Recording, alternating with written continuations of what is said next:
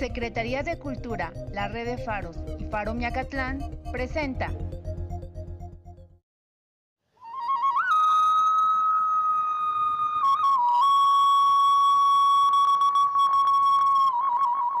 Tlaltlapalegua.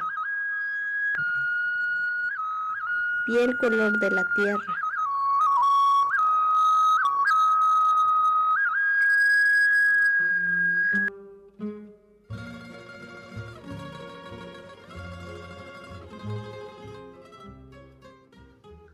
¿Qué no tlathuililo nocniwan? Ashkan, nimistlapalo y canahuatlantoli. Nehuatl no toca Alberto Castro Cruz, ni temachtieni, nahuatlantoli. Ashkan, tinonosaske y techpa tlaolistli. Quitosneki español copa, desgranar. ¿Cómo amanecieron amigos? Mi nombre es Alberto Castro y soy el maestro de náhuatl. Hoy platicaremos acerca de Tlaolistli, la acción de desgranar. Tipehuasque, comencemos. Recuerda que esta es una actividad del faro sustentable. Incahuitl Toquistli, tiempo de siembra. En entregas anteriores hemos platicado acerca del ciclo de la siembra y hoy es el turno de platicar un poco esta acción del Tlaolhualistli, que significa desgranar. Pues bien, los mexicanos siempre se las han ingeniado para todas las actividades y por supuesto para esta también. ¿En qué consiste desgranar? Pues muy fácil. Ya sea que lo hagas a mano o a máquina, siempre debe ser acompañado. Pues es una práctica cultural que se asocia a la preservación de la cultura, de saberes de los pueblos, a la reproducción lingüística. Primero, tomas la mazorca, como sabrás, ya seca, la tomas y con la parte más gruesa de la mazorca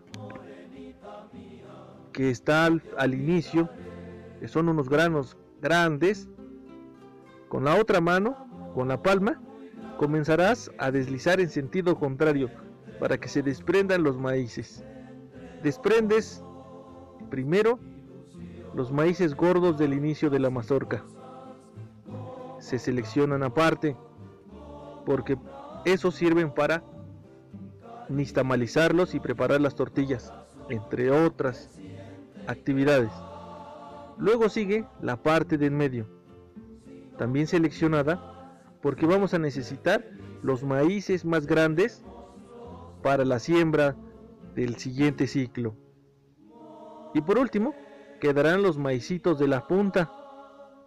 Esos maicitos más pequeños también se aprovechan muchos de los casos o lo más común es utilizarlo para alimentar a los animales de la granja, para completar la dieta, por supuesto. Nada se desperdicia. De lo que se trabaja en el campo, absolutamente se desperdicia nada. Esto es, el olote sirve para varias cosas, entre ellas que funciona muy bien para combustible. También se puede utilizar como tapón de envases. Yo recuerdo de niño jugar con olotes que les incrustábamos en la punta o en la base más bien una pluma de pollo. De preferencia puedes usar una de guajolote. Esto es metida a presión. Se utilizará como un juguete muy interesante. Le llamábamos helicóptero.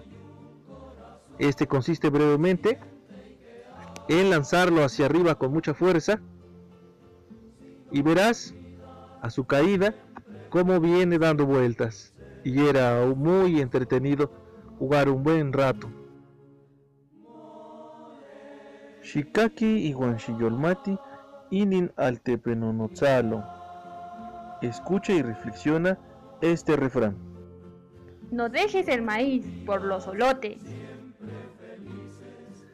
Hay más actividades del desgrane, como colar los maíces o pasarlos por un colador para que se les quiten los excesos de basurillas que tengan. Después se almacenan en petlacostales, esto es, la unión de dos petates para que se forme una enorme bolsa. En ella se pone al fondo cal viva, esto como desinfectante o para aislar a los famosos gusanitos del maíz.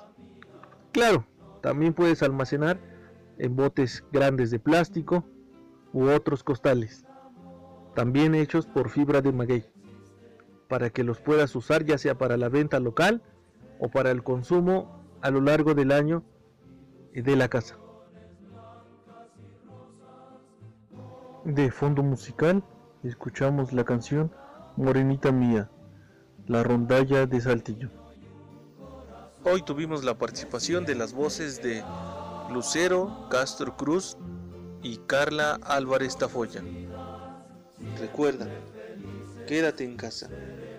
Chiquilnamiki, Chimokawa Mochan, Sanino, Saniman Titotasque. Eso es todo. Hasta la próxima.